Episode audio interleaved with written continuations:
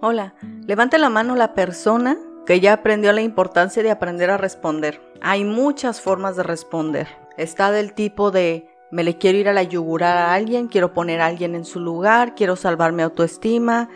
Sé lo que quiero decir, pero sé que no sería políticamente correcto. He herido a alguien y no quiero que la situación empeore. Estoy muy molesta, pero este no es el momento oportuno. Quisiera salir adelante con esta situación, pero sé que no sería muy inteligente decir lo que quiero decir.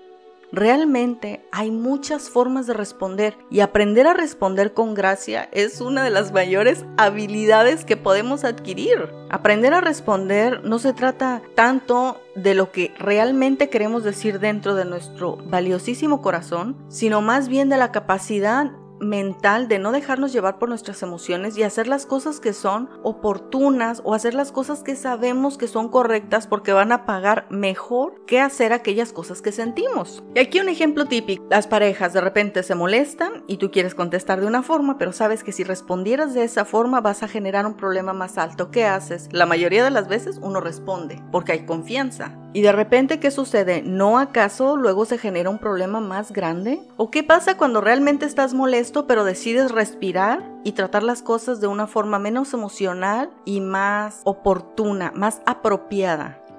El otro día estaba escuchando una pareja y el esposo en una especie como de broma, le dijo al público acerca de su esposa. Dice, ella no podría ubicar Illinois en un mapa. Y eso, la verdad, a uno como espectador te deja así como, ¿qué, ¿qué estás diciendo? O sea, es una broma, pero para hombres, no es una broma para las mujeres. Y ella lo que hizo fue, cierto, y se rió con una gracia que ella fulminó el posible problema. Seguramente le molestó en un grado que nosotros no alcanzamos a percibir. Sabemos que era un enunciado posible de ocasionar un problema, pero la forma en que ella respondió fue políticamente correcto para resolver ese problema de la forma óptima y que desapareciera de la mente de todos los espectadores. Lo que me recuerda que un empresario dijo que una empleada suya tenía siempre tan buena actitud para responder que incluso cuando ella se equivocaba a él no le resultaba molesto por la simple actitud que ella tenía al momento de responder. O sea que no nada más te puede salvar de un mal rato, también te puede ayudar a escalar laboralmente. Ciertamente para aprender a responder necesitamos tener cierto control de nuestras emociones y también dejar de ver el mundo únicamente desde nuestra perspectiva y de cuando en cuando colocarnos en los zapatos de las otras personas, porque créeme, a veces hay personas cuyo carácter es simplemente molesto en algunas áreas. Y no solo eso, nosotros tenemos también nuestro cierto tipo de carácter molesto en algún área. Y ellos tienen que lidiar con eso. Nosotros también tenemos que aprender a lidiar con el carácter de las otras personas, pero qué fácil la podríamos tener si tan solo aprendiéramos a responder. Con gracia definitivamente. ¿Y cómo podemos aprender a responder con gracia? Como todas las cosas, la práctica hace al maestro. Tal vez puedes comenzar con tu familia o algunas amistades, tú sabes, algunas opiniones fuertes. No todas las personas somos de opiniones fuertes, pero sí todas las personas tenemos un área donde nuestra opinión es fuerte, es sólida. Y aquí definitivamente hay que hacer un paréntesis porque aprender a responder con gracia no tiene nada que ver con tomar aire enfrente de la persona y poner una sonrisa hipócrita donde diga tengo el control de mis emociones.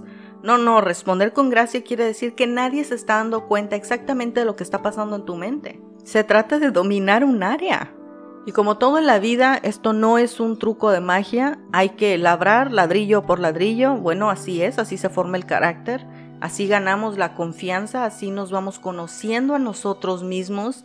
Y la verdad, ese tipo de luchas son las que nos permiten creer que podemos lograr las cosas que queremos lograr, porque lo primero que tienes que dominar es tu carácter, tu forma de actuar y la forma en cómo tomas decisiones, obviamente para progresar es lo que estoy diciendo y en cualquier área, ¿eh? tan solo en el área laboral como en el área familiar. Muy útil es tratar con otro tipo de personas, Entiendo que en este momento no puedes hacer conversación en una fila mientras esperas el café, pero en el momento en el que sea posible debes intentar interactuar con otro tipo de personas que no sea tu mundo habitual. La fila del café, la persona que está delante de ti en el momento en el que hagas las compras, la persona que te atiende en algo, si estás esperando en una banca, tal vez la persona que está sentada a un lado. Siempre que puedas hablar e iniciar una conversación con una persona, hazlo. Este tipo de práctica te va a enseñar a tratar otro tipo de personas y poco a poco vas a a incrementar tu habilidad para aprender a responder con gracia, sin tener las emociones por delante. No estoy diciendo que todo el mundo responde con las emociones por delante. Tiene más que ver con tomarte el tiempo para responder de forma lógica que responder de la forma en cómo te sientas. Y eso necesita práctica, porque la mayoría de nosotros tenemos años en el negocio de estar respondiendo las cosas que sentimos, como las sentimos, como las pensamos. Y déjame decirte, esa esposa se pudo haber perfectamente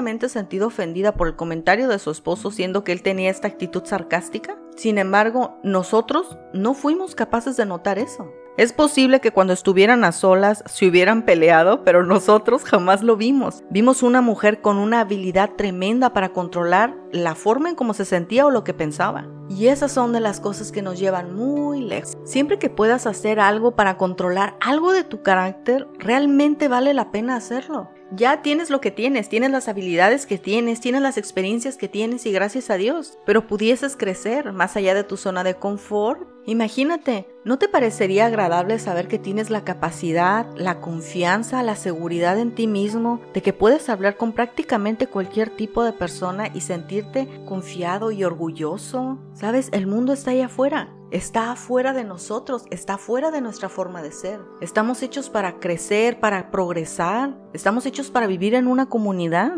Y también estamos hechos para no soportar una vida de doble cara. El crecimiento que tengamos tiene que ser un crecimiento sincero, viviendo los procesos. Es la única forma genuina de crecer y que sea sostenible. Definitivamente, si te interesa progresar, aprender a responder es una de las herramientas más útiles que podemos desarrollar. Esto es un arte y es un arte que cada quien tiene que aprender a aplicar. No todos nos sentimos cómodos o incómodos bajo las mismas circunstancias, conversaciones o tipos de personalidad. Tienes que aprender a sortear todo esto de una forma cómoda para ti. Y el único consejo es que practiques conscientemente.